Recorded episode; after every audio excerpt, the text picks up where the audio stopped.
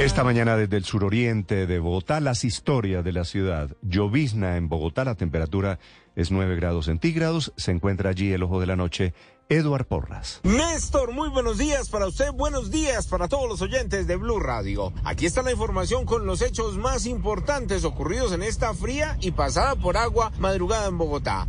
Hablamos inicialmente de lo que pasó aquí en la calle 68 con carrera 68. Dos sujetos señalados de pedir un carro por aplicación en el 20 de julio amarraron al conductor, lo sometieron, lo encerraron en su propio carro, pero fue aquí en este punto de la localidad de Engativá donde otros conductores los interceptaron, rescataron a su compañero, pero además los dos delincuentes recibieron una fuerte golpiza. Los dos sujetos fueron trasladados por la Policía Nacional que prácticamente tuvieron que rescatarlos porque los querían linchar y los llevaron para la estación de la localidad de Engativá. Hablamos de capturas, esta vez en el sector de Madrid en Cundinamarca, donde la policía y luego de varias semanas de seguimiento logró capturar a dos hombres señalados de cometer un homicidio en el mismo municipio. Al parecer estarían relacionados con otros crímenes, pero dejemos que la coronel Miriam Guerrero, quien es la comandante de la zona occidental de la Policía Nacional, nos cuente los detalles de lo ocurrido con estas capturas. La Policía Nacional se permite informar que se realizó la captura de dos personas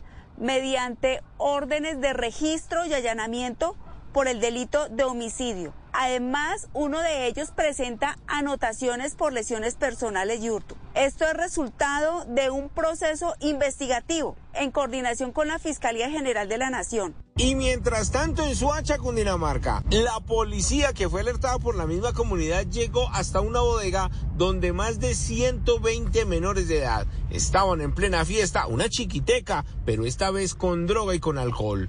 El mismo comandante de la policía de Suacha, el coronel Vázquez, nos contó qué fue lo que ocurrió en su municipio. En un establecimiento abierto al público, donde se encontraban aproximadamente 180 menores de edad. Fue intervenido este inmueble a través de nuestra Policía de Infancia y Adolescencia. Estos menores de edad portaban armas cortopunzantes. Se encontraban también, al parecer, ingiriendo bebidas embriagantes y también se incautaron sustancias estupefacientes. En esta diligencia fueron restablecidos los derechos de cuatro menores de edad, cuyos padres o acudientes no se hicieron presentes en el procedimiento. Los otros menores de edad fueron entregados a sus padres o tutores a través de la comisaría de familia. El restablecimiento de derecho de estos jóvenes fue dejado a disposición del bienestar familiar. Eduard Porras, Blue Radio. Estás escuchando Blue